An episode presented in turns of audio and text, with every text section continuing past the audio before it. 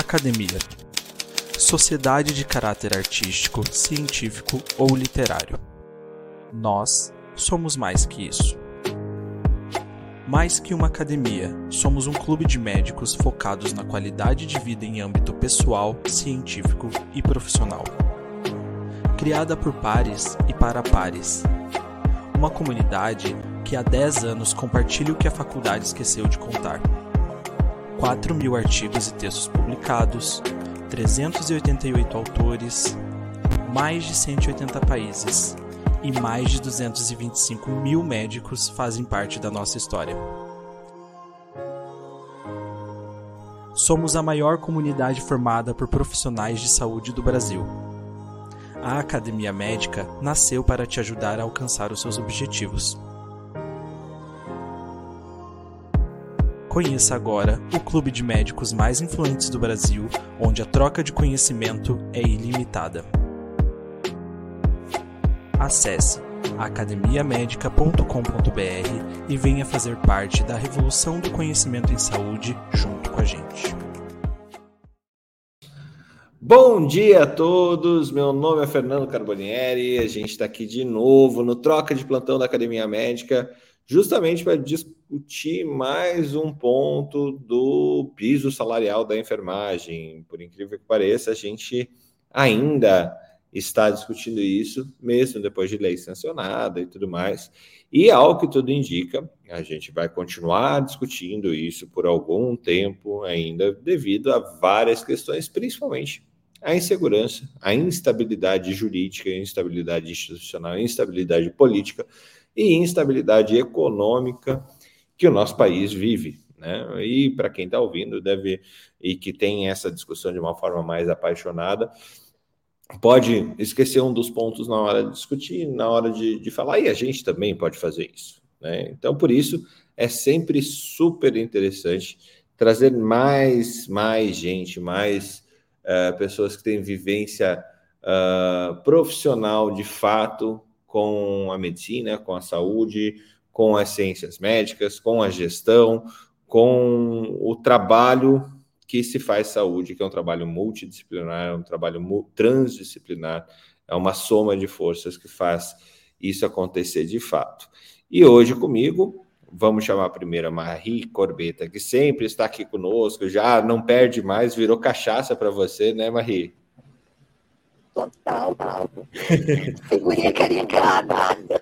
Figurinha carimbada. Maria, eu tô com um problema no teu áudio que deu para ouvir agora, que tá meio. Eu acho que é o, o, coisa, o, o fone deve estar com alguma, algum probleminha. E eu vou chamar a Evana, enquanto você mexe aí. Evana Zavadil, é, nossa amiga aqui que, que já vem curtindo o, o curso Reflexões Vitais sobre a Morte aqui conosco. E, Evana, um pouquinho. Eu e a, e a Marie já somos macacos velhos aqui do Troca de Plantão, e você é a primeira vez que está aqui conosco. Conta um pouquinho da tua vivência profissional antes da gente entrar nesse assunto é, tão, tão atual, mas tão necessário, né?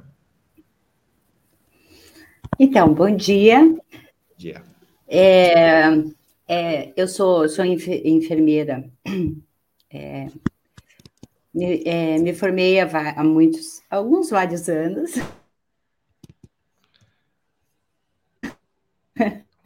em é, assistencial, enfermeira assistencial em transplante de medula óssea, é, que foi uma parte da minha trajetória profissional.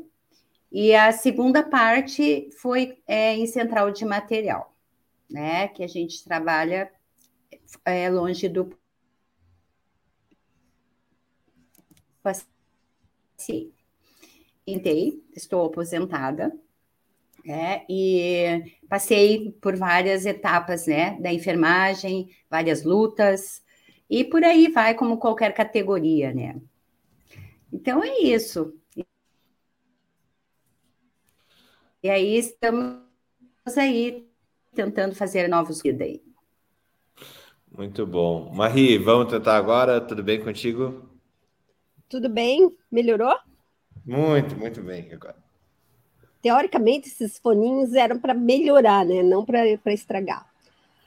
Bom, eu também estou há, há, há, alguns aninhos né, na, uhum. na história. E, mas o, o, meu, o meu primeiro trabalho, eu contei isso no outro dia, que não foi trabalho, né? Foi voluntariado. Eu, a, a minha entrada no hospital é, foi pela, pela enfermagem. Foi um curso, o antigo atendente de enfermagem que existia. Né? Então, eu, eu entrei é, com subterfúgio, né? com uma num hospital, é, o, o, maior hospital de Itajaí, que era na época liderado pelas freiras, né? Então, aquele velho sistema, e a gente tinha o cursinho de três meses da, da, do atendente de enfermagem, era um cursinho impressionantemente completo e, e, e muito bem direcionado, assim, né? É, essa essa parte, essa, essa categoria, né, esse nível da, do atendente de enfermagem, ele era meio que é, catapultado, né? As pessoas entravam no hospital, começavam a trabalhar e daí iam para a questão do, do, faziam esse cursinho para ter um mínimo dentro para poder trabalhar com, com saúde, com procedimentos e tudo mais. É, e foi extinto, eu acho que em 90, né, 92, eu acho que foi extinto o atendente de enfermagem, e daí é, a, a, exigência era que houvesse pelo menos o nível de auxiliar, que era um nível subtécnico, né?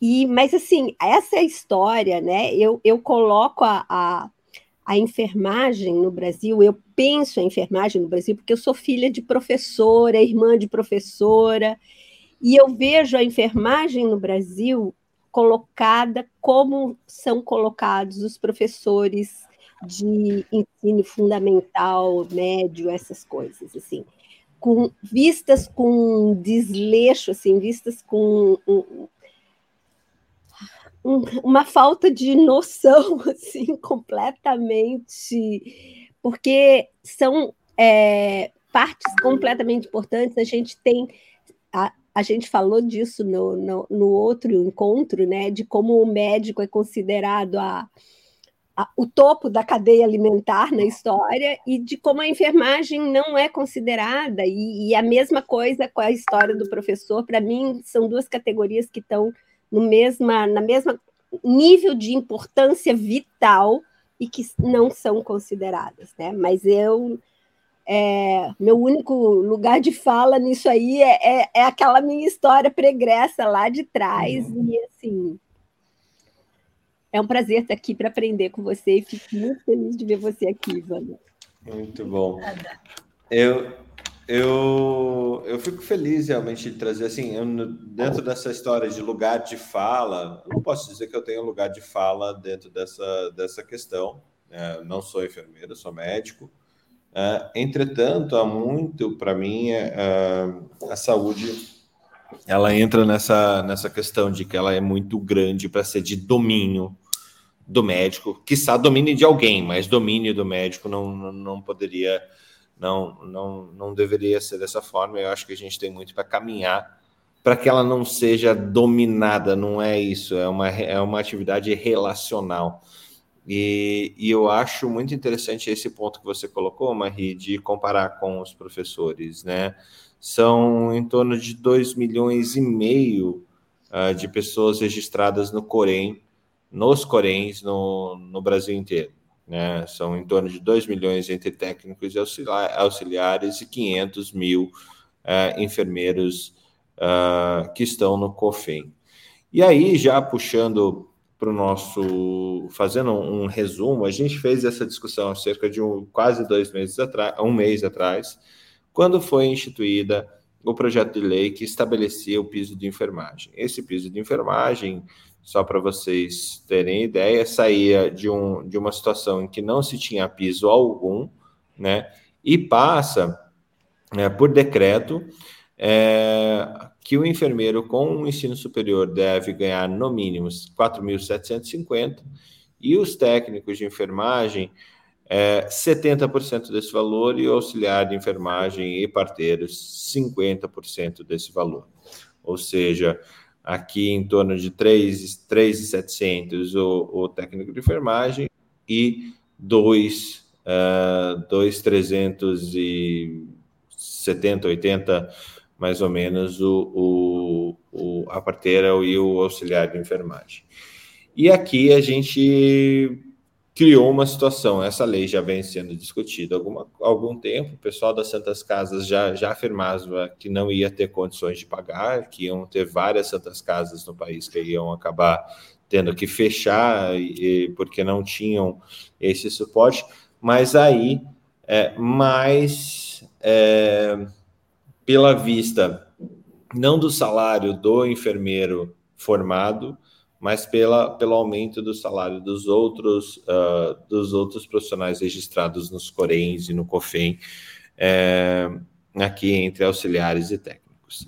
Evana, começando soltando a bomba para você. É, uh, eu vejo a enfermagem como uma categoria extremamente unida, ou aparentemente unida, né?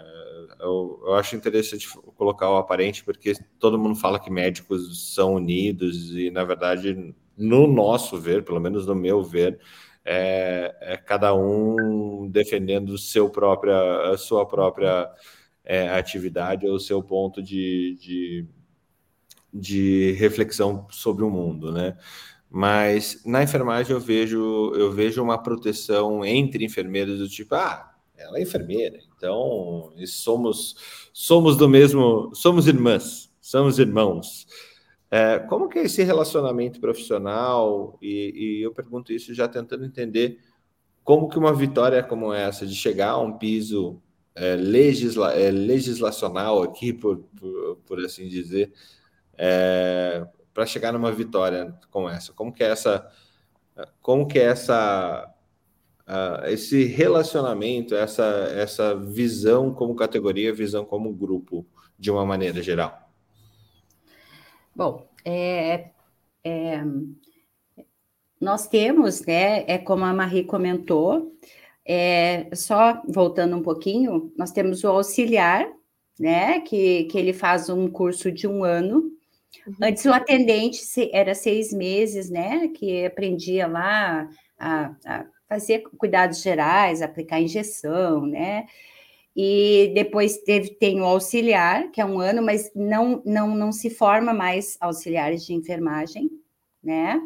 E, é, e futuramente só vamos ter técnicos e enfermeiros, né? E o, o, o, o, o técnico, ele tem que ser a nível de segundo grau, e ele faz uma parte mais, é, um, um, tipo, além de, do, do curso de auxiliar, mais uma, uma parte de é, é, administrativa, né? Então, no caso, quando o enfermeiro não estiver presente, entre aspas, né, a maioria, a maioria dos procedimentos o técnico poderia realizar, né? E aí tem o enfermeiro, né, que o que cabe, né, o que compete, é, ele vai lá e faz e ajuda, né? Na clínica, no hospital, onde for. É, quanto ao piso, né? É, é, é, é, nós, nós sempre fomos uma categoria muito sofrida, né? É, eu acho que é, é sempre trabalhamos nos bastidores. E e eu acho que agora, agora sim que que está mais emergente, assim, né? O enfermeiro, nós temos muitos enfermeiros especialistas, é, né? Em diversas áreas. Então, as pessoas estão correndo atrás, né? E como hoje dá para se ter uma noção, né? Hoje a nossa saúde, né? Se chegou à conclusão que dependemos uns dos outros 100%, né? Que não somos únicos então, essa parte aí é bacana, você montar uma equipe com médico, enfermeiro, fisioterapeuta, terapeuta, é, tudo, né? Nutricionista, tudo. E eu acho ótimo, assim, você conseguir um piso, né? É, você aumentar, né? ah, eu, eu ganhando mais, eu estou sendo valorizado. Ok, todos nós precisamos. Só que, assim, eu, eu acho, na minha opinião, que foi, foi um, um, um aumento. Eu, eu não consegui entender o que está por detrás. Né? Isso foi solicitado há muitos anos, há muito tempo a gente vem pleiteando, né? É, um, assim, ganhar mais, certo? Só que aí eles vêm com. Eles aumentam mais de 50% o salário. Assim, pá, todo mundo vai ter que pagar a partir de agora, é o piso para tá, tá, tá. E não sei, eu acho que tem alguma coisa por detrás, porque não é possível, não, não existe assim. É, se você pensar é, financeiramente, alguém que possa né, bancar né, os milhares de, de, de, funcionários que tem, né, os técnicos, tem muita, muita gente trabalhando, enfermeiro também, né, é, tem clínicas que, de repente, poderia ter mais de uma enfermeira, mas eles contratam uma só, porque é caro, uhum. entende? E do jeito que está a saúde, né, aqui no Brasil, indo, indo né, de mal a pior, ou sei lá, se é bom ou se é ruim, que a gente briga e xinga, mas o nosso SUS é o nosso SUS, né? Ele é, ele é único, não adianta, né? Então, eu acho que, que não é viável. Nesse momento não é viável. Eu acho que teria que ser uma coisa gradativa, sabe? É, eu acho que foi. É, há algumas situações até apontadas aqui no preâmbulo do, da decisão do Barroso. Para quem não sabe, ontem emergiu essa situação. Ontem não, na verdade foi domingo. É, emergiu essa ADIM, né, que é uma ação direta de inconstitucionalidade contra a Lei 14434, que é a lei do, do do piso salarial nacional do enfermeiro, do técnico de enfermagem, auxiliar de enfermagem, parteira, é, que vai ser aplicado é, nos profissionais de CLT, é, aos servidores públicos civis da União, da, das autarquias federais públicas e fundações públicas, servidores dos estados, é, do Distrito Federal e municípios e autarquias. É, e ele, ele é bastante claro, olha, de um lado, é, o, legisla o legislador está certo que ele tem que beneficiar esse profissional, é, estabelecer esse, esse piso e tudo mais, mas do outro, é, ele diz que traz um risco aos entes, à autonomia dos entes federativos e o reflexo sobre a empregabilidade no setor, a subsistência de inúmeras instituições hospitalares e, por conseguinte, é, a própria prestação dos serviços de saúde. E aí, a gente já viu durante esse mês, de primeiro mês de, de lei, né, é, que alguns serviços é, tiveram demissões, é, principalmente de técnicos, né, técnicos e auxiliares, é, ou que estavam fazendo reenquadramento funcional, né, tirando o, o, o registro como técnico ou técnico de enfermagem, para colocar em um outro registro. Né? Isso o Hugo Belchat tinha, tinha colocado que os enfermeiros lá da Fiocruz eles já, já tinham um enquadramento funcional que não era enfermagem, era outro enquadramento funcional. É, e até por causa disso, por causa, não sei se por causa disso, mas uh, também alimentado por essa situação econômica e, e essa, essa, uh, essas demissões que veio essa DIN, mas essa DIN ela veio é, solicitada pelos hospitais, principalmente hospitais e, e, e, empresas que mantêm, que precisam desse profissional para poderem funcionar. E o primeiro ponto que a gente viu, Evana, você que é mais sênior na enfermagem, é, eu acho que uma, uma das questões que a gente tinha até então, pelo menos no, no enquadramento funcional que existia, com vários técnicos para um enfermeiro, a gente conseguiu colocar um enfermeiro formado, enfermeiro com graduação é, com ensino superior, numa posição de gestor de equipe de, de enfermagem e vários técnicos fazendo rodar o trabalho braçal, o trabalho, o trabalho assistencial mesmo, uh, entre sondagens, limpeza é, e, e, e, higiene do paciente e tudo mais, a gente conseguia fazer esse rodar. E a primeira coisa que apontamos lá atrás, há um mês atrás, dizendo que iria acontecer, era é, provavelmente o enfermeiro formado teria que voltar a atividades mais braçais novamente.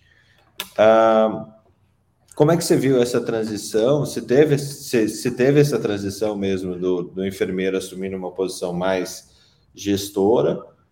E, e, como é que você vê esse, esse retorno a uma atividade mais menos intele, intelectual, entre aspas, mas mais braçal? É, eu acredito que agora deve mudar realmente, né? Deve mudar bastante, porque o que, o que nós observamos é que hoje é, a formação do enfermeiro é, é mais para ser gestor mesmo, né? Ele vai delegar funções e ele vai estar mais no administrativo, né? E o técnico vai fazer mais essa parte aí que você comentou, né? Mas aí aí agora eu acho que a enfermagem sempre foi, né? Porque é que nem a Marie comentou, nós somos que nem professores mesmo, né? Você, você tem uma equipe e você é que vai passar para sua equipe, né? É, é, os assim, você que vai treinar, você vai falar, você fala, você repete, é como se fosse filho, assim. E, e a gente tem uma, uma, uma percepção, uma visão diferente, né? Porque a gente estudou um pouquinho mais, e então você tem um cuidado mais elaborado, digamos assim. E a tua equipe, ela é a tua cara, né? Se você, uhum. dependendo de como você for, o seu, o seu, a pessoa que vai estar ali, ela vai ser muito parecida contigo, porque você copia, né? O seu professor, você você ou gosta ou odeia, né? O amor e o ódio uhum. assim, né? E eu acho assim, ó, que se esse piso continuar e haver muitas demissões, as pessoas talvez retornem mesmo a fazer né, o banho, o banho de leito. Então, as pessoas acham assim que é a pior coisa que tem, né? É, você fazer um banho. Eu sou ainda da, né, minha formação mais antiga. Como eu trabalhei em transplante de medula, é, o meu paciente, ele era meu, né? O meu turno, uhum. ele era do início ao final mesmo paciente. Eu fazia todos os cuidados, eu auxiliava no banho, eu aspirava, eu medicava, eu é, cuidava o catéter. Então, assim, nós sempre tivemos, assim, aqueles cuidados integrais, o que a gente sempre prezou e falou, ah, é um cuidado integral, né? É, até a medicina, né? O ideal seria que fosse, né? É, mais generalista, que está voltando agora, né? De você ver o paciente como um todo e não fragmentado, né? E na enfermagem também, né? O ideal seria, só que isso é, é não tem como, né? Você ter um técnico ou hoje, né, um enfermeiro para um paciente, né? Eu trabalhava numa realidade um pouco diferente. Porque nós, 99% dos, da, das pessoas que trabalhavam no transplante eram enfermeiros.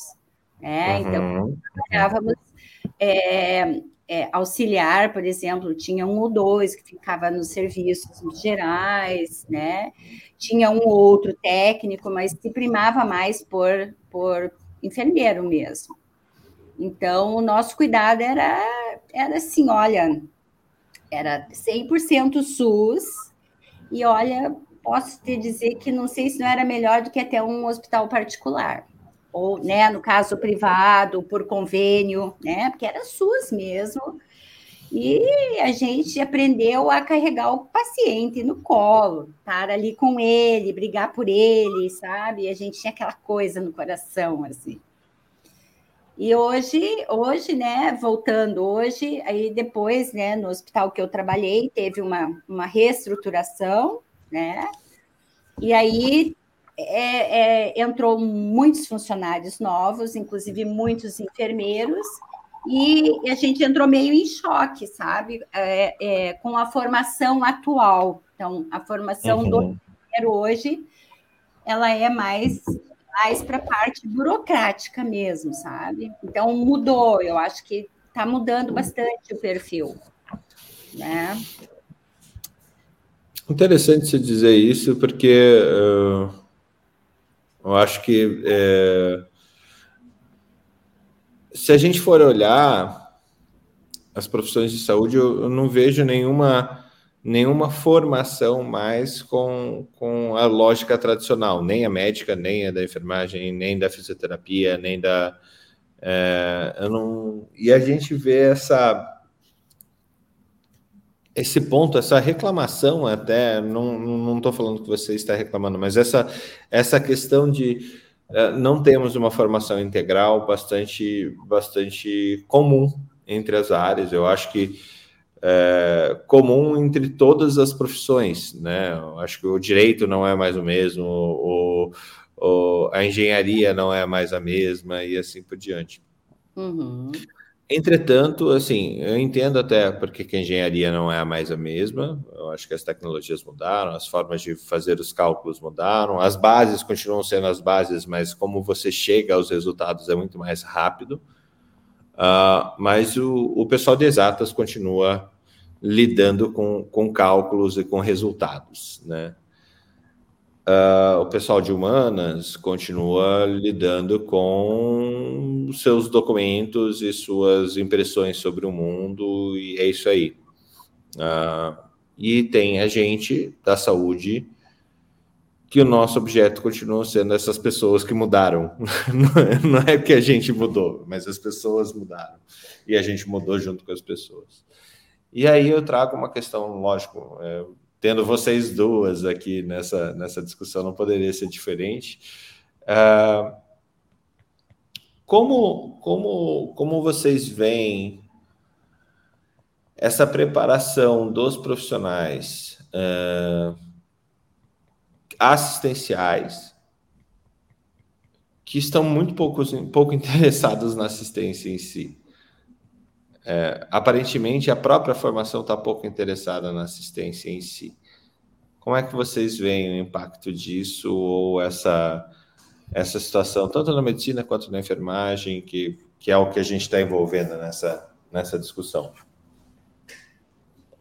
Eu posso te fazer uma pergunta antes, Ivana, bem metida, assim. É, quando e onde foi a tua formação? É... Porque eu... Paulo faz alguns anos, né?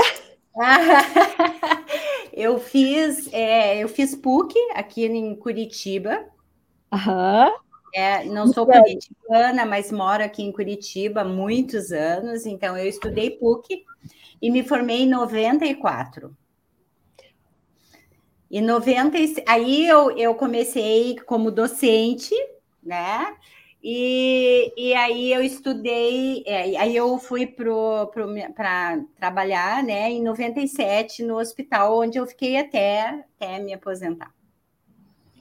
Olha eu não tenho muita vivência em hospital particular, assim, né, de trabalho, né? Eu trabalhei numa empresa pública, num hospital público, e, e a gente, assim, você observa que é como o Fernando falou, né? O mundo mudou, a gente tem que evoluir, a gente tem que mudar. Porém, é, aquela parte assim, ó, é, que a gente não deveria perder nunca, né? Nós, como na parte da enfermagem, né? É o cuidado com o paciente, sabe? Então, é, é difícil hoje você ver, de repente, né? É, um enfermeiro ir lá e dar um banho de leito num paciente. É, a pessoa, né? Muitas pessoas acham, ah, isso é, é muito, eu, eu estudei, eu não posso. Gente, é a melhor coisa que tem é você deixar o teu paciente confortável, você fazer uma boa higiene oral, sabe? Aquela coisa assim que todos nós precisamos. E talvez amanhã tu, tu, qualquer um de nós estejamos lá nessa posição, entende? Então, se você for empático e pensar, meu Deus, né, é, chegou alguém perto e a pessoa está cheirosinha, gostosinha, assim, é, é, é maravilhoso, né? Isso é, é, é saúde para o paciente, é bem-estar para todos que chegarem né, perto do paciente. Então, é, você não, você não diminui, você não é menos por causa disso. Porque isso faz parte da nossa vida, né? Uhum. Nós somos todos iguais, né? Hoje a gente está coberto com essa pele aqui maravilhosa, né? Amanhã a gente é um esqueleto, né? Ou um cinza, né? E, e, essa é uma parte muito importante. Então, eu, não sei, né? Mas como eu, eu me formei faz tempo, e sei lá, e aí é, a minha aula, a minha, a minha, né, meu principal trabalho foi no transplante, e a minha, a minha chefe na época, ela, ela passou isso para nós. Né? Então, a maioria de nós que trabalhávamos lá, a gente era pelo paciente do paciente. E a gente brigava, sabe? A gente, para fazer exame, a gente saía junto com o paciente, elevador não entra ninguém, é TMO, a gente era elite, sabe? E a gente fazia, nossa, sabe? Os pacientes eram muito bem cuidados, né? apesar de todas as as, as consequências né, do tratamento e tal. E essa era uma parte muito importante, deixar o paciente bem asseado, sabe? Então, não sei, é, depende muito do ponto de vista, né? É, e vocês, você vem de uma de uma escola é, aqui no HC da UFPR, para quem não conhece, tem uma, um, um, serviço exemplar em termos nacionais e internacionais, em termos de transplante de medula óssea e você teve o prazer de, de, de, estar num serviço de ponta como esse, mesmo sendo um serviço público, e aí cai a nossa primeira o nosso primeiro preconceito, né? Eu acho que serviços de transplante em geral eles acontecem na excelência no público e não no privado, porque não ah, é, essa é a graça de um sistema único de saúde, né, Ivana? É, é, eu, eu acho super legal quando a gente fala de SUS. É, e se eu perguntar, sei lá, eu fiz essa pergunta uma vez na PUC, quando eu estava no meu mestrado lá na, aqui na PUC Paraná, conversando com, com, com o professorado, vou, vou, colocar dessa forma. É, eu falei, é, uh, o problema é que o SUS ele é visto como algo das outras pessoas, né? É, mas aqui todo mundo é atendido pelo SUS. Daí alguém olhou assim: eu não sou atendido pelo SUS, como se isso fosse algum tipo de orgulho, né? Eu não sou atendido pelo SUS. Eu, claro que você é. Não, não tô. Eu tenho meu plano de saúde e tudo mais, e, e eu vou para o hospital que eu quero, do jeito que eu escolhi, entendeu? Não. Se você cair, se cair uma jaca na tua cabeça, quem vai vir atender você é o SAMU. É, se você está na rua, é o SAMU. Não, você não tem essa opção de chamar um, um, uma ambulância A, B, C ou D. Vai, vai, ou se o SEAT, ou se é trauma, é se é, se é emergência clínica, é o SAMU. E é isso aí, você não tem essa opção. É, e provavelmente você vai cair no hospital privado, público antes de cair no hospital privado. Né? É, e outro exemplo que eu sempre trago é da Angélica e o Luciano Huck. Não sei se vocês lembram quando caiu o avião deles? Uhum. Hospital público. Bolsonaro levou facada? Hospital público. É, qualquer coisa que tenha, qualquer coisa grave, urgente, quem atende no primeiro lugar é, é o SUS. Então, todos nós somos cobertos pelo SUS. É, e esses casos de excelência também porque é impagável isso, é insustentável para o, é. sistema privado é, manter um sistema como esse. E aí a gente entra no negócio, no, na questão da enfermagem de novo. Profissionais como você, Ivana, que vieram de um, de um curso, de um concurso público, normalmente já tem salários acima é, do que esse piso que está tá posto nesse momento né? Eu acho que a Ibsero hoje também está acima disso e tudo mais. É, talvez não para técnico e não para auxiliar, mas para ah. profissionais graduados, sim. É, e o que foi, trouxe a primeira vicissitude lá atrás, quando foi aprovado. Uh, o sistema privado teria que arcar com os valores já no mês seguinte, que seria hoje. Hoje, a sacanagem dessa, dessa coisa do Barroso é ele impetrou essa ação um dia antes das pessoas receberem. Tá? Foi, foi no domingo que ele pôs isso. Né? É, e, e, e daí a gente chega a essa situação e que o sistema público só vai ter consequências no ano que vem. É assim que está escrito o APEC. Né? É, há uma. Tentando amarrar todo esse blá blá blá que eu fiz sobre o assunto, é, há uma, uma diferença brutal, apesar de ser um sistema único de saúde, há uma, sistema, uma, uma diferença brutal entre você ser profissional seguro, uh, concursado, versus alguém que trabalha em algum é, hospital privado, né? Como que você traz isso? Isso é de agora? Ou o enfermeiro no passado ele também tinha é, ele tinha essa segurança apenas quando entrava num, num, num concurso ou não? Ou, ou, ou, era diferente do que é agora? É, eu penso que quando você está num, num, num, órgão público, você é, entrou, né? Você é concursado e você está lá. É, bom dia. Bom dia, Nilton. Bom dia. e você tem estabilidade, né? Para você, para você ser exonerado, para você ser demitido, é muito difícil. Você tem que, sei lá, roubar, né? Senão você vai ficar até você não dar mais para coisa, até você se aposentar, né? Já no, no, no, no, privado, você tem que andar pisando em ovos, porque qualquer coisa você pode ser demitido, como qualquer empresa, é uma empresa, né? Então, eu penso que, não sei, assim, as pessoas com esse piso novo aí, é preferível tu ganhar mais ou tu continuar com emprego ou sabe? Ou continuar ainda por um tempo, até porque não sei, é, é, é, a gente está numa situação muito difícil no nosso país. Tem muita gente passando fome, não tem emprego, né? E, e os hospitais não são diferentes, as clínicas, está uhum. tudo em crise, está tudo em crise, né? Como é que eles vão ter receita para pagar? todos os funcionários. Quem tem, né, já que 70% dos funcionários de, de uma, de uma né, instituição, né, normalmente são da enfermagem, né? Então é difícil, é difícil. E claro que no público, né, retornando, você tem estabilidade, no privado é como qualquer emprego, né? Você é tá ali hoje, amanhã você não sabe, você é assim que funciona, né? Uhum, uhum. Uh, bom dia, Newton. Que bom que está conosco. Entrar nesse tema pouco espinhoso, bem tranquilo.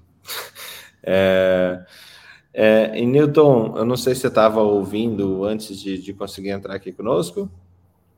Não, não, Fernando. Entrei não. agora mesmo. Então, então, fazendo um wrap-up aqui, a gente estava discutindo mais sobre questões é, é estruturais aí da profissão da enfermagem e outras profissões e essa diferença entre o público e o privado, né? Como que é ser enfermeiro no sistema público, como que é ser enfermeiro no sistema privado uh, e às vezes até a nossa é, ainda nesse nessa sectorização uh, da saúde como um todo, onde você tem equipe de enfermagem, equipe médica. Equipe médica eu acho um pouco difícil, mas a equipe de enfermagem, os médicos, é, e, e, e aí.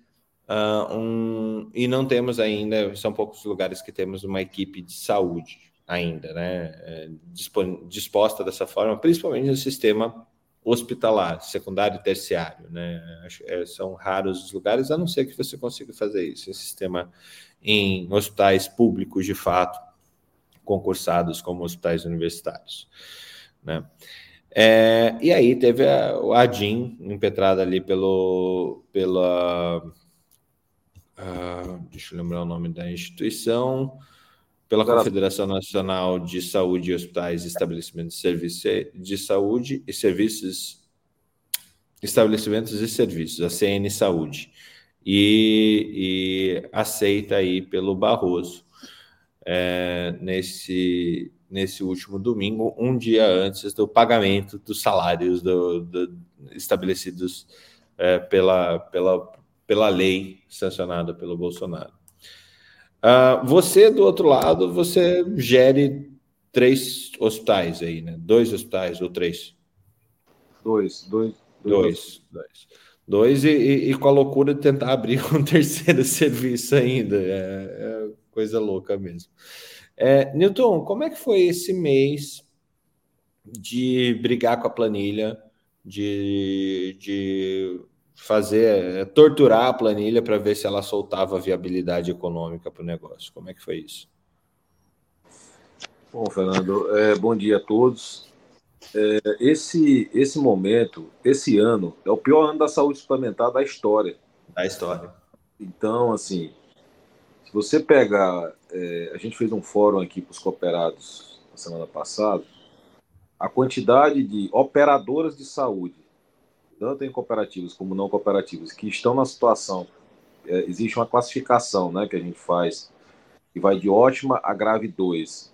A quantidade de é, operadoras de saúde que está hoje, nesse momento, em grave 1 e grave 2, são as duas formas mais graves de é, avaliação econômico-financeira, ela nunca teve tão alta né, a proporção desse, desse subgrupo.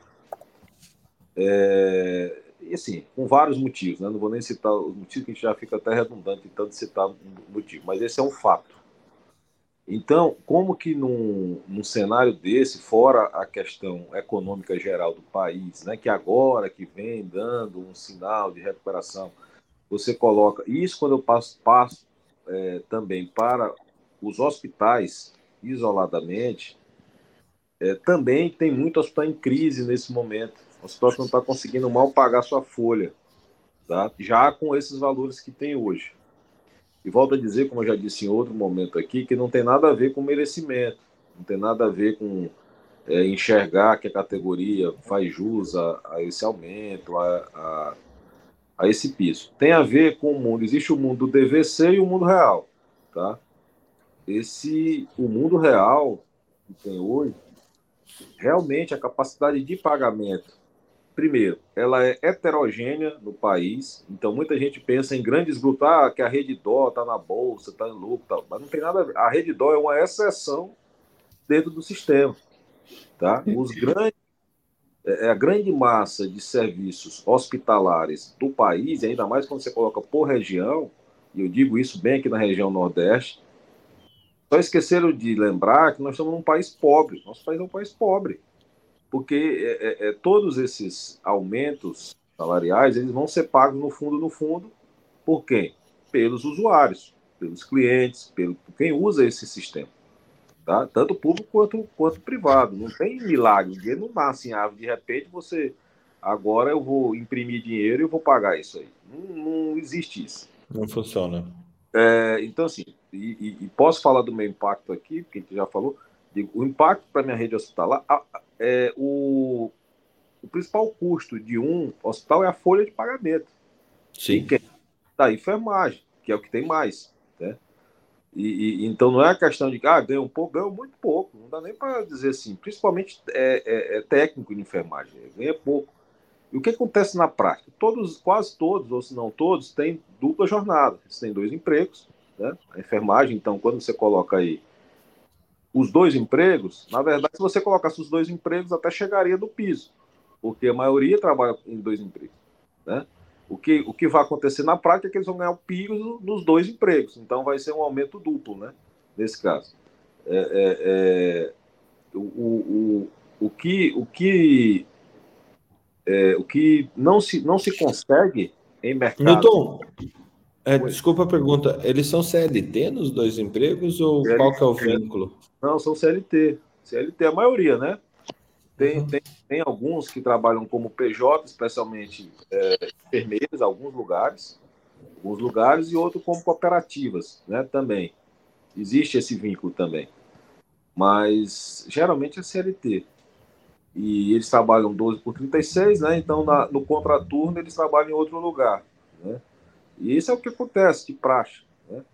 E, e, e assim, o que, o que a gente verificou de fato é, por exemplo, no nosso caso aqui, é o impacto de 12 milhões de reais, de 13 milhões de reais por ano. Onde é que eu vou arrumar 13 milhões de reais?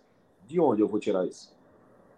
Entendeu? Então, assim, só tem um jeito de fazer isso. Eu vou ter que reduzir. Passar para quem paga. Ou, ou eu vou ter que reduzir a minha estrutura, para eu reduzir o número de pessoas, e aí vou ter que demitir. Ou eu vou ter que demitir gente da operadora para poder pagar o pessoal da é, enfermagem. Então, assim, será que é justo? Outro também ficar sem, sem, sem emprego para eu poder pagar outro. É, e no final das contas, quando isso tudo entrar no custo, vai para quem? Vai para o beneficiário, que vai pagar a conta, porque a empresa tem que se sustentar. Tá? Então, assim, não existe essa coisa de ah, super lucro, não sei, não existe isso. É, hospital, de um modo geral, tá, ou está no prejuízo, ou está uhum. no lucro pequeno, entendeu? Se tiver. E, tal, e, e lógico, quem está na bolsa aí tem uma, tem uma outra dinâmica, né? Que a grande maioria não está, 98% não está na bolsa. Entendeu? Então, assim, é, a assim, gente está falando de, de 7 mil hospitais no país, né? Exatamente. Quase 7 mil. E, e a maior parte é Santa Casa ainda, né? É, e quando eu regionalizo, Fernando, eu venho aqui para Teresina, ou venho para o Nordeste, aonde o PIB é baixo, aonde a renda per capita é baixa, como que eu vou repassar isso para uma população que já é pobre? Entendeu? Não repassa. Aí esse pessoal vai para onde, no, de fato? É, é, vai perder emprego, aí não tem aonde trabalhar, porque ninguém contrata. O que está acontecendo na prática é isso, tá, tá pessoal? O pessoal está reduzindo a sua, a sua capacidade. Eu, por exemplo, tinha vários projetos para investir no meu serviço que eu parei.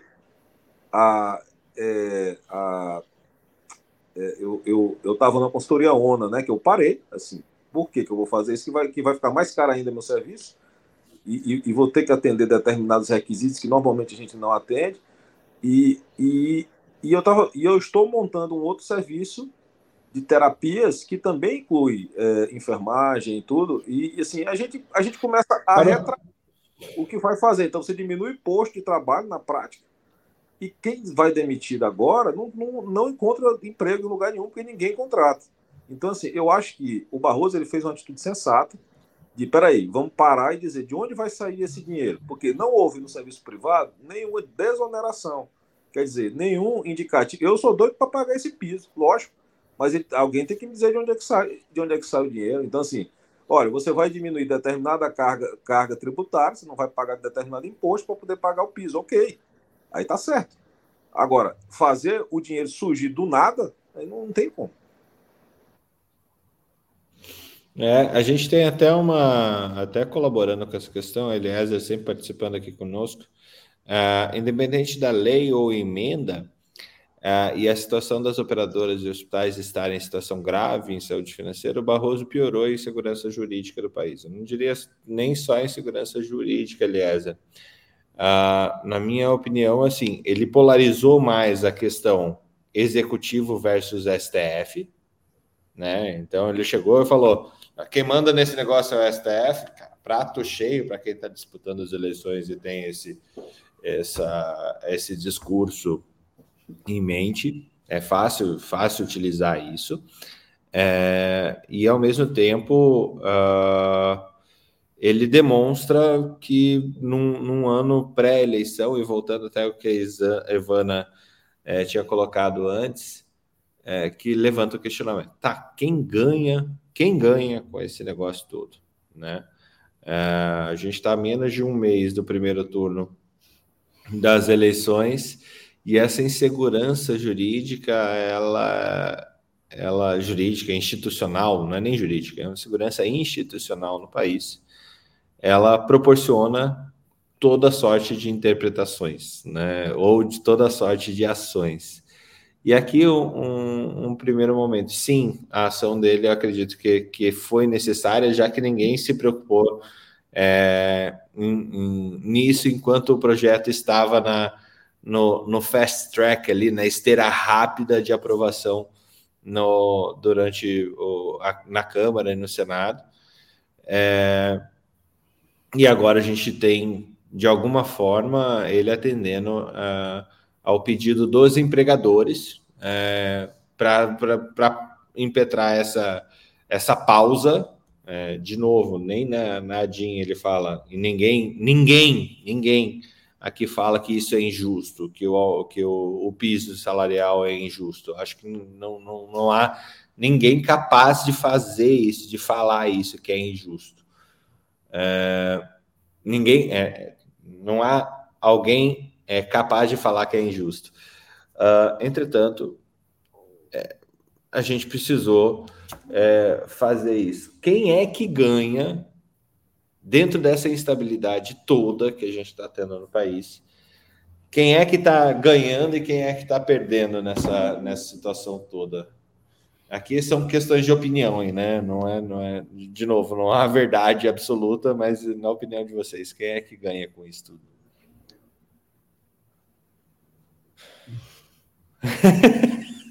Olha, ótima resposta, gente. Eu, eu, eu acho, isso foi um jogo para a plateia no ano eleitoral. Quem ganha é quem está defendendo a bandeira sem poder pagar e aí ele, ele, ele ganha. Tem um capital político aí, como tem um próprio ex-jogador e senador aí que também está deitando, falando, porque não basta esse, tem, é, eu já vi em algum lugar, tem mais de 50, acho que 50 projetos de lei para pisos é, é, profissionais, né? inclusive dos médicos, né? porque existe o piso Fernando também que nunca entrou na jogada. e, e, e, e então, assim, quem ganha é quem está levantando bandeira com fins eleitoreiros. Eu quero ver se no ano que vem, de passar dessas eleições, quem que vai continuar levantando a bandeira. Isso aí eu quero ver. Agora, quem está ganhando é quem está usando isso de, de, de, bandeira política nesse momento. O que eu vejo é isso. Ivana, se arrisca? Ô, Marie, abriu o microfone, fala lá. Marie. Não, eu ia dizer que assim, ó, é, eu vejo dois, do, duas partes que não são necessariamente diferentes, né? Que é quem ganha, é, também acho que é quem está é, levantando bandeira aí é, de forma eleitoreira, né? Espúria, minimamente espúria, e quem ganha é o caos, né? Porque o caos vai exatamente, porque assim, ó, é, é exatamente isso. A classe dos enfermeiros, como eu usei no começo, a classe dos professores, precisa ser melhor vista, precisa ser melhor considerada. Só que, e aí, assim, só botando um pouquinho mais de brasa na história, né? Há, há um ano passado que foi, né? Que eles é, votaram o aumento dos dos deputados, não sei o quê, que foi uma escandaleira, né? Mas foi, né? O negócio foi, todo mundo aceitou. Eles tentaram votar a diminuição do, do fundo eleitoral, e embora todo mundo considerasse que estava super certo votar a diminuição, o próprio juiz que fez o, o, o voto Minerva foi lá e falou: Pois é, tá todo mundo certo, mas eu vou votar a favor. Quer dizer, a gente tem essa, essa história e assim cada vez vai piorando mais, né? E, e vai amassando, né? É, e o que eu, eu perguntei para Ivana quando que ela foi formou e aonde, né? Porque assim, Ivana, é, em 78, quando eu estava na faculdade, quando eu entrei na faculdade, 79, que eu entrei na faculdade de medicina, a faculdade de enfermagem em Florianópolis, que eu comecei em Florianópolis, tinha passado por uma mudança de currículo, tá? Onde eles tinham um, uma grade curricular maravilhosa, onde tudo isso era estudado.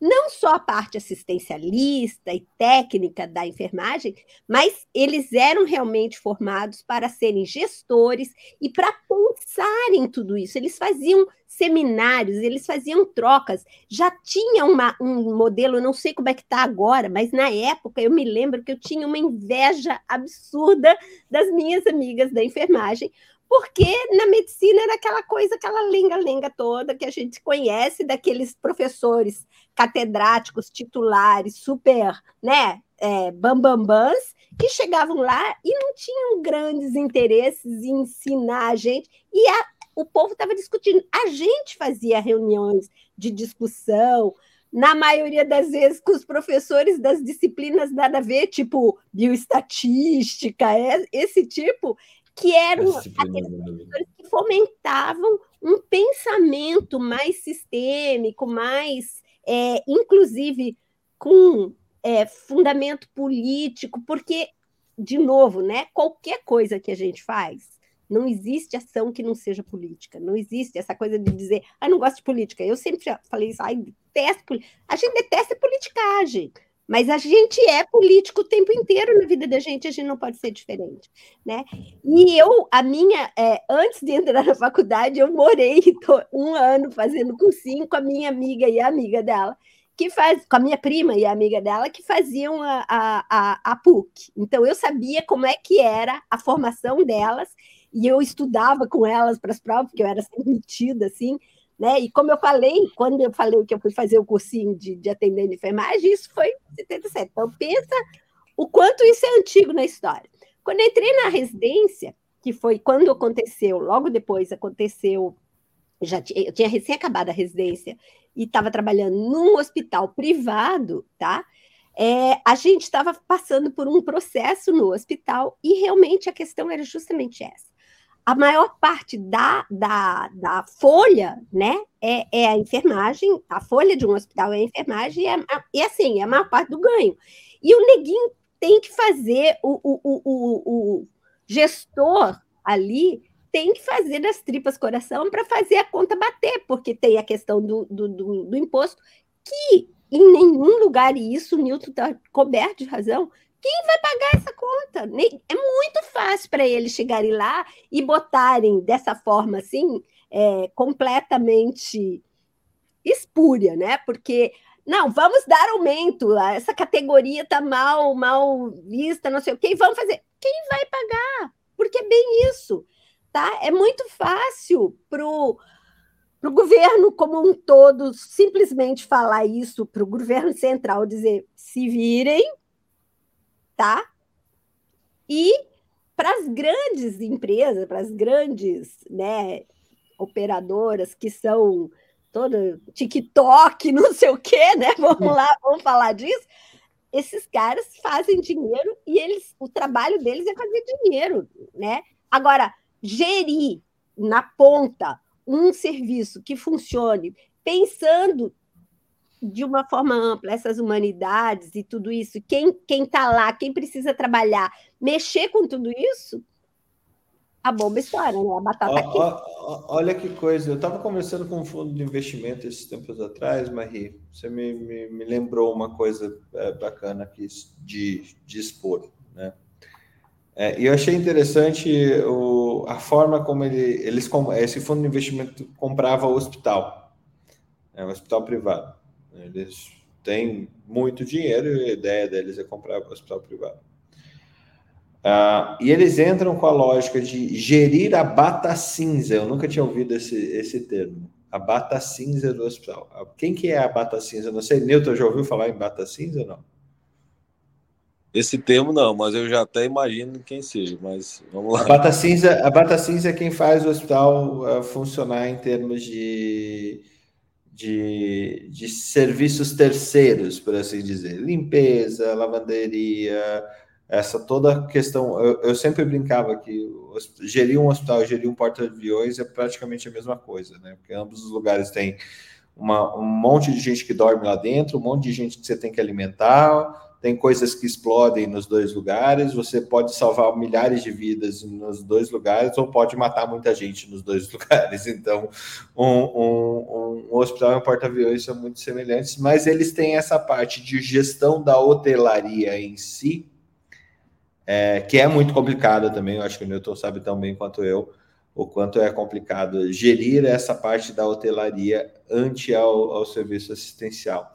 Então eles compravam e entravam com a bata cinza, porque né, essa coisa fácil de gerir para eles, porque era mais bem estabelecido de é, que, que dá para você enxugar custos, enxugar diversas, diversas maneiras de e fazer sobrar dinheiro dentro da bata cinza, né? O fazer sobrar dinheiro é justamente também é, espremendo outros profissionais não assistenciais aqui nessa, nessa, nessa lógica. Né? É, e a bata branca ficava para os gestores, porque ninguém queria se meter com médico e enfermeiro na organização dos seus serviços, mesmo porque é mais complexo mesmo. Né? Não dá para você estruturar e é, e, é, e é mais lábil, ele, ele sofre alterações do sistema. Então, só para trazer essa, essa, esse cenário, é, que a composição do, do, da gestão de um hospital, de um serviço de saúde, ela é, ela é caótica por natureza. E daí, quando até o, o Eliezer concorda contigo, quem ganha é o caos, né? É, e quem que gosta do caos? Quem é que gosta do caos? É, nessa questão. É a Bolsa de Valores, ela gosta do caos. A Bolsa de Valores gosta do caos. Evana, só soltando para você, depois dessa rodada, a gente não, não te ouviu ainda quem ganha com tudo isso, na sua é, opinião? A oposição. alguém ganha, alguém ganha. Ai, a coisa, é, a coisa é muito feia lá em cima, viu? Nós, pobres, pobres mortais aqui, é que sofremos e levamos tudo nas costas. Né? Nós que estamos na, na, na, na, idade de trabalhar, né, ainda, né, que somos produtivos, a gente paga tudo, tudo, tudo e mais um pouco. Mas, né, voltando, ainda bem que a gente tem o SUS, né? Que a gente chama de SUSão, né? É, que nem é, é, coisas que aconteciam, né? Por exemplo, no hospital público lá é, tem um procedimento é, de um catéter e tal, R$ 1.200. O SUS paga 300. E da onde que sai o resto, entendeu? Então, assim, é, tem um buraco muito negro, muito grande, né? E eu acho ainda que a instituição pública, ela sobrevive ainda porque ela tem muita doação, ela tem muito respaldo, né, de, de entidades filantrópicas que estão por detrás. Porque se fosse só para sobreviver com o que é o repasse, né, o repasse do governo, sabe, é um buraco negro. É. O, o Newton, você está em gestão também de filantrópico, de público ou não? Eu estou em gestão de público, né? Não de filantrópico. Estou no é. é, federal. É, tem uma questão que eu até quero colocar para você e validar se é verdadeira, né, com isso que a, que a Ivana falou. Uh, a tabela SUS não aumenta faz 20 anos, né? Essa, essa questão, os hospitais, sejam eles filantrópicos ou públicos, eles trabalham com essa lógica. Entretanto, uh, isso, o tempo que eu estava em um hospital filantrópico lá em Londrina, uh, havia uma situação que uh, os convênios firmados com o Ministério da Saúde, eles tinham pagamentos que iam além da tabela SUS. Né? Então você tem a tabela que é paga e ela é defasada, completamente defasada mesmo. Mas para que os, os serviços fiquem sustentáveis, você tem a residência médica, você tem um bolo que vai pagar um milhão de reais por ano na residência médica. Daí você vai atender, é, no caso da Ivana lá, vai montar um serviço de TMO, de transplante de medula óssea. Ah, então vem mais 20 milhões para o serviço e é, mais a tabela SUS. Daí você monta um outro serviço disso, e daí você vai trabalhando por projeto ao invés de trabalhar por assistência. É assim que, que esses hospitais se sustentam hoje, por projetos e não pela, pela, pela vida corriqueira assistencial? É, onde eu trabalho, a minha, a minha experiência lá é a seguinte: é, é um modelo um pouco diferente, que a gente tem um é, orçamento global. Tá? Então a gente, a nossa pactuação com o gestor do SUS, que é municipal, né? O governo federal repassa o dinheiro e o gestor municipal é quem paga de fato. Então uhum. o que, é que a gente tem? A gente tem metas contratualizadas com o gestor municipal que a gente tem que cumprir naquele, naquela verba, vamos dizer assim. É, quando você cadastra linhas de cuidado, aí então, então as linhas de cuidado, então, ah, tratamento, é, como teve na época da Covid, né? A gente cadastrou UTIs Covid, então aí, existia um dinheiro para aquele, para aquela, é, para aquela linha, a linha lá, tá? Que houve durante é, um período. É, e assim tem outros serviços. Né? Oncologia tem a sua. Cada vez que você coloca, isso tem que ser contratualizado, que também é uma outra coisa que a gente está fazendo aqui, é não inventando serviço que não tem de onde tirar o dinheiro, porque isso acontece também. Então você pode fazer, você tem médicos, você tem equipes capacitadas para fazer determinados serviços, mas se não tiver um financiamento para aquilo, eu vou dar só um. Não adianta abrir. É, se eu abrir um serviço de hemodinâmica, que tem, eu tenho que comprar material, eu tenho, eu, tenho que comprar stent, tenho que comprar cateter, tenho que comprar. Se eu não tenho, se eu não tenho de onde eu tirar, por que, que eu vou abrir esse serviço se eu não tenho um financiamento? Tá? Então, tudo é isso, pessoal. O SUS, ele é ótimo, é excelente, mas o SUS ele é subfinanciado. Uma consulta é 10 reais há 20 anos. Entendeu? Então, assim, a gente sabe, quando você precifica isso, ele é fora da realidade total. Se o SUS fosse pagar o que é o mercado, ele quebrava, não tem como ele se sustentar. E é isso que a, é, a Ivana falou em relação ao, ao material, por exemplo, agora mesmo, o Ministério da Saúde baixou por, por decreto o preço dos materiais de hemodinâmica. Então, assim, ah, eu vou pagar, eu não me lembro aqui exatamente, mas é, se um estente custa para fabricar mil reais, não, eu só vou pagar 300. E aí, de onde vai sair o restante do dinheiro? Então, o que eles conseguem fazer, por exemplo, principalmente os serviços federais, como eles são muitos, e são 40 hospitais, eles fazem aquela compra coletiva, né? E aí é em grande quantidade, em grande, em grande, em grande, tem um volume muito alto que eles ainda conseguem fazer pregão que eles baixam bastante, mas tem pregão que dá deserto, que o preço é tão baixo que ninguém entra, entendeu? Então, assim, esse é o SUS. Né? Não é que não funcione, salva muita gente, trata muita gente, mas de fato ele é subfinanciado. Né? E muitas vezes pela equipe mesmo. Às vezes, aqui até é o seguinte, falando bem, bem assim, o, o, o é, essa experiência local. Por exemplo, a parte de é, enfermagem, de folha, de folha salarial, ela já ganha praticamente o piso nosso aqui, no meu, onde eu estou, né? no, no, no hospital. Já a parte médica, ela é é, vamos dizer assim, ela foi pior dimensionada do, do ponto de vista salarial. Ela ganha menos do que em outros locais, proporcionalmente falando. E, e ok, mas ele, ele trabalha dessa forma. Ele tem, é, mas de um modo geral, o SUS também trabalha com uma, com uma, com uma tabela, né? Existe um faturamento que é pago também de acordo com que você com que você produz. O que a gente vê na prática é que muitas vezes nesses casos falta bastante coisa também, falta material. Então você tem profissionais, às vezes tem uma estrutura, mas não tem material porque ele acaba. E tem a questão da gestão mesmo em si, você tem que gerenciar é, estoques. E, e, e, muitas vezes você tem pedaços assim, de materiais para determinados procedimentos, mas não tem completo. Aí o SUS também vive de é, é, empréstimo. Né?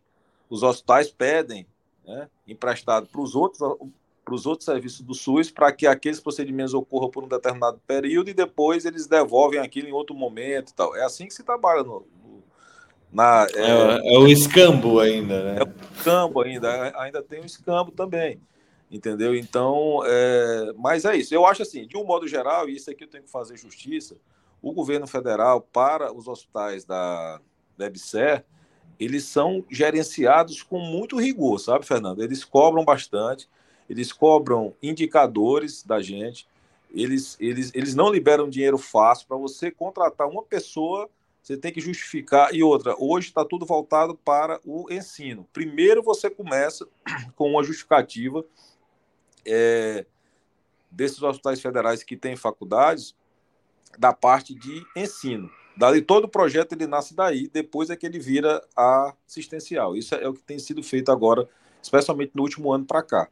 E, e, e, e, isso, realmente essa gestão ela tem ficado muito em, cima dos hospitais. Assim, é, pode até ter desperdício tudo, mas é, eles estão muito de olho, eles fiscalizam muito isso aí. Bem interessante, bem interessante. Eu acho que essa é uma pauta bem, bem bacana para um outro programa, Newton é, trazer gestão de websérie e gestão universitária, porque desde que a. É, só trazendo esse ponto, né? Desde que a websérie entrou, não sei se a Evana pegou um pouco dessa transição aqui na, no HC, é, mas eu vi em outros lugares. Parece que enquanto estava na transição da websérie é, para entrar nos serviços hospitalares públicos é, nacionais, federais, é, houve uma um, o que era um, um, um profissional webser versus o que era um professor cadastrado naquela universidade. Então você tinha um, um dualismo ali. É, quem dava aula não era o mesmo cara que estava lá na assistência, né? É, e agora essa essa chamada que você é, trouxe de que um hospital webser tem que ter um projeto educacional antes de ter um projeto assistencial ou concomitante com um projeto assistencial, ela é bem interessante. E se estiver funcionando bem dessa forma, obviamente será bem bem-vindo. Né? Uh, Para a gente não, não, não sair do nosso tema, eu queria fazer mais uma rodada antes da gente terminar aqui com vocês.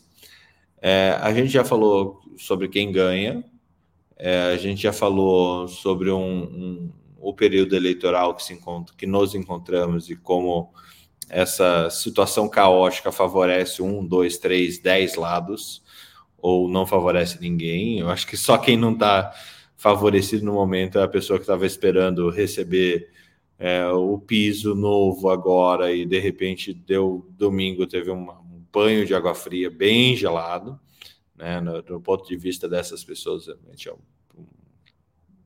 deve ter sido um sentimento bastante ruim, né? É, mas, teoricamente, a gente tem aí 60 dias para explicar da onde que pode vir esse gasto, né? Uh, e, e, eu não lembro de nenhuma ADIM ter, ter evoluído uh, de uma forma contrária à lei estabelecida. Né? Eu, não, eu não consigo lembrar, lógico, meu estudo sobre legislacional aqui é muito baixo, mas pelo menos dentro da saúde eu não consigo lembrar. Ah, frente a esse caos todo, julgo que é, eu acho que ao passar dos anos, esse estabelecimento do piso da enfermagem ele vai ser regulador de tantas outras de, de tantos outros pisos, como o Newton falou do, do de outros profissionais, de outros é, legisladores aí buscando pisos, trazer pisos. E aqui rapidinho, é, o que, que é bom e o que, que é ruim de um piso salarial? É, abrindo aqui com com uma rio. Legal que eu só, só crio bombas. Eu só jogo assim que, que é bom e o que, que é ruim de um piso salarial, na sua opinião, Marie, de, de, de cidadã, de alguém que, que, que teve uma, uma, uma carreira construída? É... é, eu, bom, é, é, completamente, porque assim, a, a, minha, eu, eu até trabalhei em serviço público, trabalhei e, em, né, serviço público, vamos dizer assim.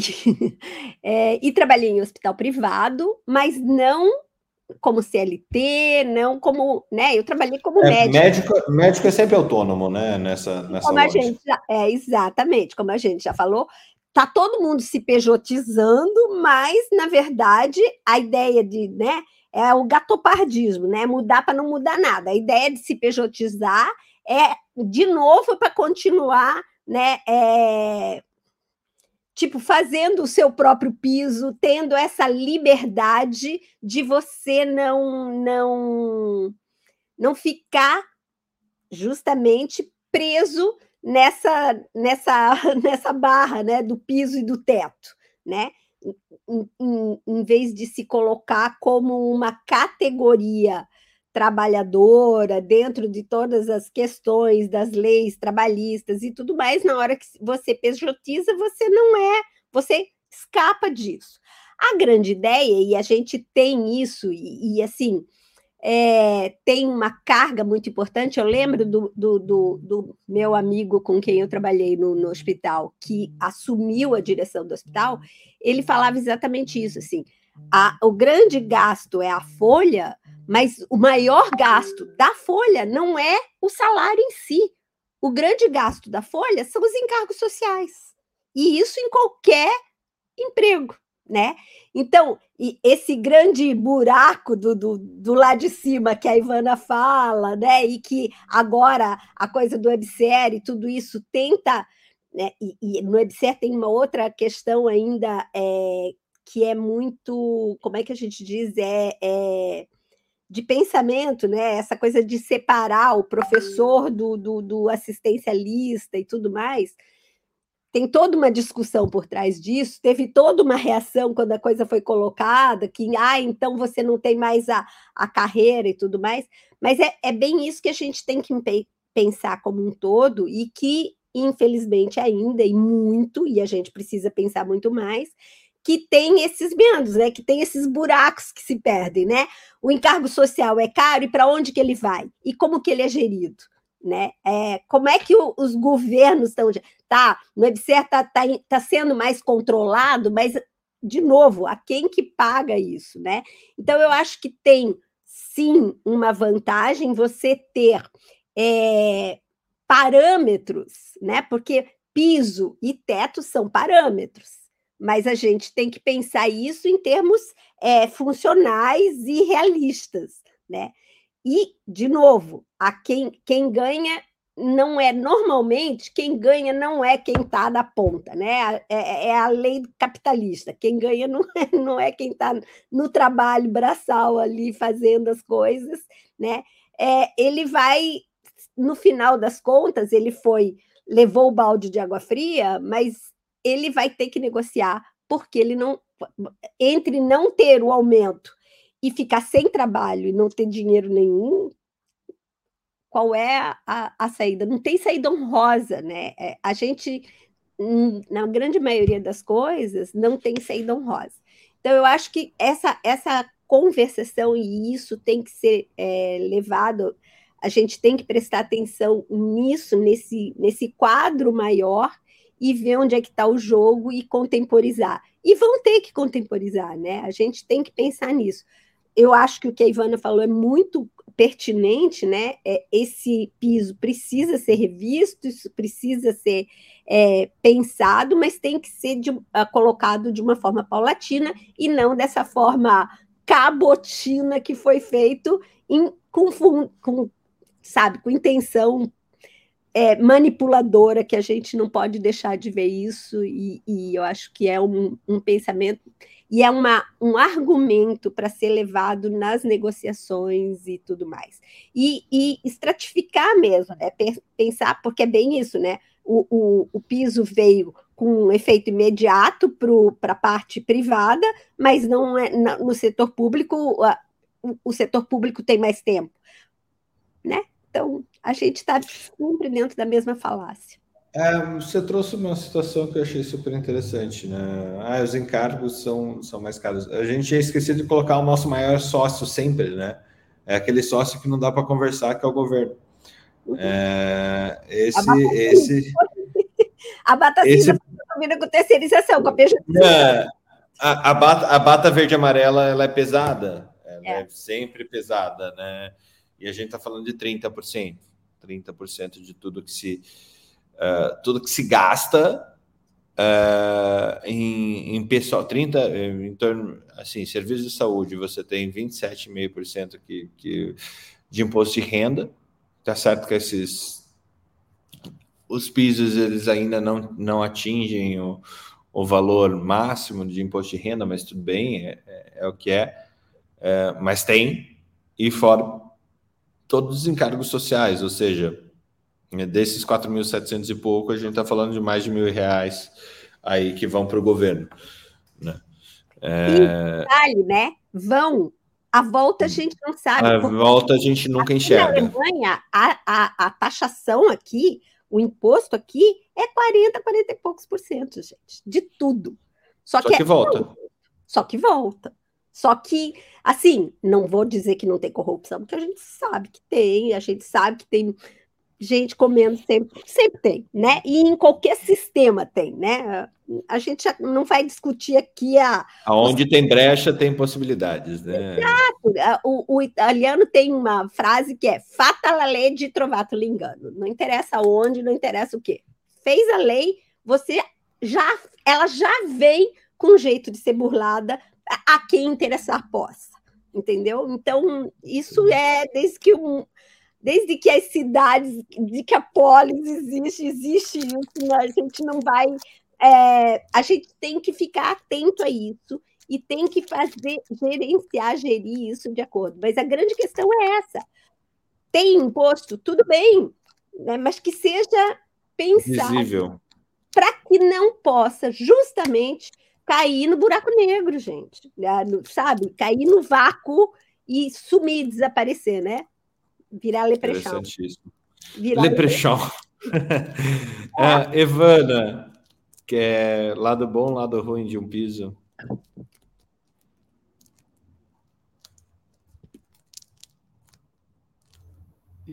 Bom, acho que o lado bom, né, é que seria o mínimo que você vai ganhar, né? Desde que você seja profissional. Apesar de que o piso, você, existe o piso, mas se você não é, ganhar você pode ganhar até, acho que no mínimo, né, Newton? Não sei, o Newton é que sabe bem. Poderia ser até um salário, vamos supor, um técnico, né? Um salário mínimo, se você não pode ganhar menos que isso. Você é obrigado a ganhar sempre o piso? É obrigado? Pelo, pelo, pelo número de horas trabalhadas em lei, sim. É. é. O mínimo que aquela categoria tem que receber. É o mínimo, né? É, então, é como eu comentei, né? O piso para enfermagem é ótimo, né? R$ 4.700 é ótimo. Porém, né? Vai tirar da onde? Então, é preferível você ganhar um pouco menos hoje e você ter o seu emprego do que você cair naquilo que o Newton comentou. Se você é demitido, você não vai encontrar emprego, porque ninguém vai estar é, contratando que não tem dinheiro, não tem. É, a gente, nós estamos numa crise, não é? Então, e quem paga a conta somos nós, usuários, né, do plano de saúde, que não sei até quando que eu vou poder pagar meu plano de saúde, né, que todo mês está aumentando, praticamente, né? É, então, é difícil, é, é, é bem complicado né? E, e quanto assim, só voltando ali, só para comentar da EBSER, é, a EBSER ela tem um, é, o piso né, da, é, da, de, dos médicos, enfermeiros, é maior do que esse, né? Que eles estão querendo colocar. E hoje é, o foco da EBSER é produção. Então, quando a EBSER entrou, ela investiu o que ela não podia, ou o que ela podia, né? Ela investiu muito só que daí a gente cai muito naquela coisa, né? Investe em maquinário de ponta e, e aí começa a faltar os insumos, né? Então, isso é uma coisa que a gente sempre é, passou muito, é, muita dificuldade, mesmo na, na, gestão nova, sabe? Apesar de que, assim, aumentou muito funcionário, melhorou num, por um aspecto, e por outro a gente tem maquinário que está parado, assim, né, por falta de insumo, ou porque foi comprado é, um, um maquinário de, da Alemanha, e aí só o técnico da Alemanha que vai fazer o conserto, então ele está parado, tá? Sabe? Vira um gigante branco, um elefante branco, um gigante branco, né? Então é isso, é, é, é os buracos, né? As arestas que nós temos, infelizmente, infelizmente é assim que funciona né? Vai muito, muito dinheiro pelo ralo, gente. Vocês não têm noção. É, você, você que viu um transplante, um serviço de transplante de medula óssea deve saber bem também, né? É muito caro. E muita coisa, qualquer qualquer ralinho aberto é muito dinheiro que vai embora. Na época, há, há, né, há um, algum, alguns vários anos, é, o SUS pagava dois mil reais para uma cirurgia cardíaca. E para um transplante mais simples, era 30 mil reais na época. Essa era a diferença do transplante para, né, no caso, a cirurgia cardíaca, né? Uhum. Então, para vocês terem a ideia, assim, da, da, do que se gastava, nós tínhamos transplantes que passava de um milhão, assim, de reais, que a pessoa ficava um ano internado. Nós tivemos um paciente que ficou, acho que 14 ou 15 meses internado. Foi uhum. praticamente um milhão e meio de reais na época. Isso há, sei lá, 15 anos atrás. Então, é assim, é, mas você tem tudo, né? Medicamento de ponta, tudo o, do, o melhor, tudo à vontade, né? Então, esse era, era foi o, o trabalho, né? Do doutor Ricardo Pasquini, que é o, o idealizador, né? Ele e a enfermeira Eusa Tonayaga, foram os idealizadores do transplante, que iniciaram, né, que foram referência na América uhum. Latina. E realmente, assim, muito orgulho, sabe, de ter participado da história. Muito legal. E é SUS, foi sempre 100% SUS.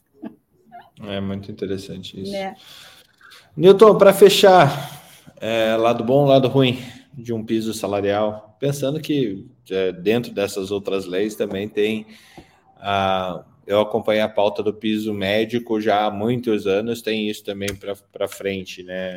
Tipo, seria muito legal, mas a gente sabe que não, às vezes não vai ser viável mesmo. É, essa questão do piso, a primeira coisa que tem que ver é o seguinte: as regiões não são iguais, tá? Então não dá para comparar uma região norte-nordeste, termos de riqueza, com a região sul-sudeste do Brasil. Então, a primeira coisa que tem que fazer é um piso que seja minimamente viável economicamente para todo mundo, já que vai botar um piso, né? É, eu acho que o bom do piso é, é, a gente adora direito, né? O brasileiro adora direito, né? A gente quer ter direito, direito a tudo. E diferentemente de países muito capitalistas, como lá nos Estados Unidos, onde você ganha por hora e quase não tem direito. Então, assim, é muita, é muita diferença de um coisa para o outro, né? É, é, é a gente, é, a gente, não, a gente tem uma crise de é, identidade aqui no Brasil. A gente não sabe se é capitalista, se é socialista, se é. A gente fica aí, aí para sustentar os dois modelos ao mesmo tempo é um pouco complicado. É jabuticaba, né? A jabuticaba enxertada num, num pé de rosa, assim. É, exatamente, porque quando você tem a coisa clara é mais fácil. A grande questão do Brasil, aí falaram em, em segurança jurídica, é que você não consegue fazer planejamento. Como é que eu faço um planejamento de um serviço, seja público ou seja privado, se no meio do caminho, olha quanta coisa já aconteceu em seis meses agora. É rol taxativo, é rol, né? É, é, é rol exemplificativo, é lei contra o rol. Ontem acabou de sair a lista nova do rol, quando tem rol, né? Quando não tem, eu não sei mais o que equivale. É, é, é, aí agora vem o PL da enfermagem, ninguém está preparado para nada disso. Você, você, não planejou o seu é, orçamento para que, ao sabor dos políticos ou da decisão judicial, você incluir conta na sua conta. Entendeu? Esse é que é o problema daqui. É, quando você vai lá para os Estados Unidos, está claro, existe um, um, contrato e você tem que seguir aquele, aquele contrato. O que está fora do, do contrato não é que você não tem direito de fazer, vamos dizer assim, não é que isso não seja pertinente, mas não está no seu contrato, acabou. Você vai pagar por, por, por aquilo, acabou. Aqui não. Aqui a gente faz um cálculo todos já, é, já sabem, né? Um plano, um plano de saúde é baseado no cálculo atuarial, quer dizer, uhum. a gente faz um cálculo de custo antes, né? Principalmente baseado em quem não usa para pagar quem usa, aí de repente incluem várias coisas que você não estava na conta, como é que você vai fazer essa conta de novo? Entendeu? E você já precificou, quer dizer, já deu seu aumento lá no começo do ano, que não é pouco, aí chega no meio do ano, você já tem outras contas que não estavam naquela conta. Entendeu? Esse é o Brasil. Você não consegue fazer um, um planejamento, porque o país ele é, ele vive de outros interesses, né? não é para o bem-estar geral. Então, assim, o que é bom do, do piso, para ser mais né, assertivo, é que você tem um mínimo que você vai ganhar. Agora, se esse mínimo ele é possível ser pago em todo lugar, aí já é uma outra conversa. E, e, o ruim do piso é que você tira uma parte que eu, que, eu, que eu gosto mesmo, que é a parte da é, da livre concorrência, aquela parte de você pegar um profissional bom e pagar mais por ele, não deixar ele ir para outro lugar, como eu já fiz aqui, né? É, enfermeiras boas que eu não queria que saísse, paguei mais para poder ela ficar. Então, isso sim, pra, pra, eu acho bacana, né? Da livre concorrência. é, é, que a pessoa ganha não porque o governo disse para você pagar, mas porque ela tem o mérito dela que você vai pagar para ela ficar no seu serviço. Entendeu? Então, assim, o ruim do piso é que também pessoas acomodadas também, especialmente no serviço público, elas ficam lá, entendeu? E você para tirar uma pessoa do serviço público é, é dificílimo. E, e, só tem direito, Fernando. Assim, é, você, você, você vai ver, é muito diferente o comportamento do mesmo profissional no serviço público e no serviço privado. No serviço público ele trabalha com o regulamento debaixo do braço. Então, assim, é, é, é sei lá, assim, é, é, muito diferente. Entendeu? Do não, não têm o seu emprego certo, elas tendem a produzir mais, porque senão sai, né? E, e, e, então, então é isso. O que eu vejo de, de ruim, de bom, é que garante um mínimo. Se isso é bom ou, ou ruim, vai depender até da própria economia. Mesmo você ganhar 4.700, se a economia piorar muito, talvez não vai ser bom. nada. É. é. eu acho uma das grandes das grandes questões que, que foram colocadas pelos enfermeiros é que o, o Bolsonaro vetou a, a situação de acompanhamento pelo IPCA, né? É, o acompanhamento do piso pelo IPCA. Então, se, se der uma inflação alta, esse piso não vai valer de nada mesmo, e é isso aí. E daí, quem vai ficar com salário defasado são os enfermeiros que, ficaram com o piso. É que tá certo, porque veja só, é, é, é, é se você dá é, de decreto, né? Um, piso, um, um, um, índice que, sei lá, vai dar 10%, aonde a receita daquela instituição não cresce 10%, o resultado não cresce, não cresce 10%, você não pode colocar isso por decreto, pessoal. Tem, tem, é, tudo é mercado, tem que, tem que ser possível fazer aquilo. Entendeu? Então, assim, essa, essa é a minha visão muito particular da coisa. Eu sempre gosto assim, eu opino o que eu acho mesmo, então essa, isso é o que eu acho, de fato. Não, é, é, é, é, isso que é o troca de plantão, né? Newton, Marie, Evana, Evana, obrigado por, por ter atendido esse pedido de estar aqui conosco. Engrandeceu demais essa discussão. É, o, o, a lógica do troca é realmente colocarmos a nossa opinião, porque, como eu falei anteriormente, a gente vem discutindo, e a Academia Médica é isso, a gente não tem nenhum compromisso de uh, estabelecer a verdade. Aqui a gente se coloca como aprendedores desse mundo, uh, e a nossa verdade pode estar errada amanhã. Então, é, é, saber disso também é libertador, é um pouco frustrante às vezes, mas é libertador, é, porque a gente está num mundo que, que é construído para frente, não para o que já foi. Não, aqui dificilmente vocês vão vão ver a gente enaltecendo a história do ah, é que no meu tempo era bom. Não, teu tempo era só teu tempo. Né? É, o nosso tempo é o nosso tempo que a gente está construindo agora e é o tempo para frente. Então, as situações do mundo mudam, uh, o mundo muda, as tecnologias mudam e a gente está no tal do mundo bunny, né? O mundo é, que já foi VUCA e agora é Bunny, né? Então a gente tem um nível de incerteza e de, de, de insegurança estabelecido. Não é só insegurança brasileira, que já é tradicional, risco Brasil, risco país. A gente tem score para isso. E o risco Brasil sempre foi alto e vai continuar sendo alto por muito tempo. Infelizmente, Newton, né, você escolheu ser gestor, Sinto muito.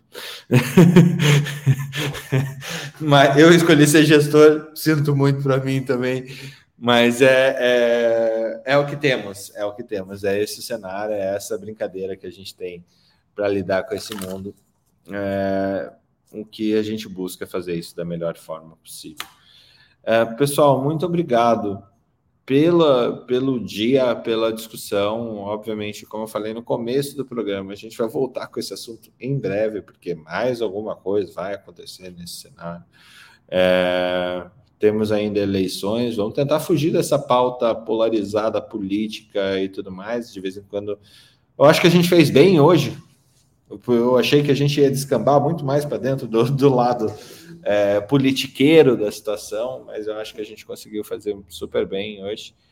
E fica o meu agradecimento e para você que nos acompanhou até agora, compartilhe troca de plantão com seus amigos, essa discussão que é sempre muito bem-vinda para ser ouvida no carro, em casa, é, seja aqui no YouTube, seja no Spotify ou em qualquer outro agregador de podcast, é, a gente virou uma prática para muita gente, duas vezes por semana.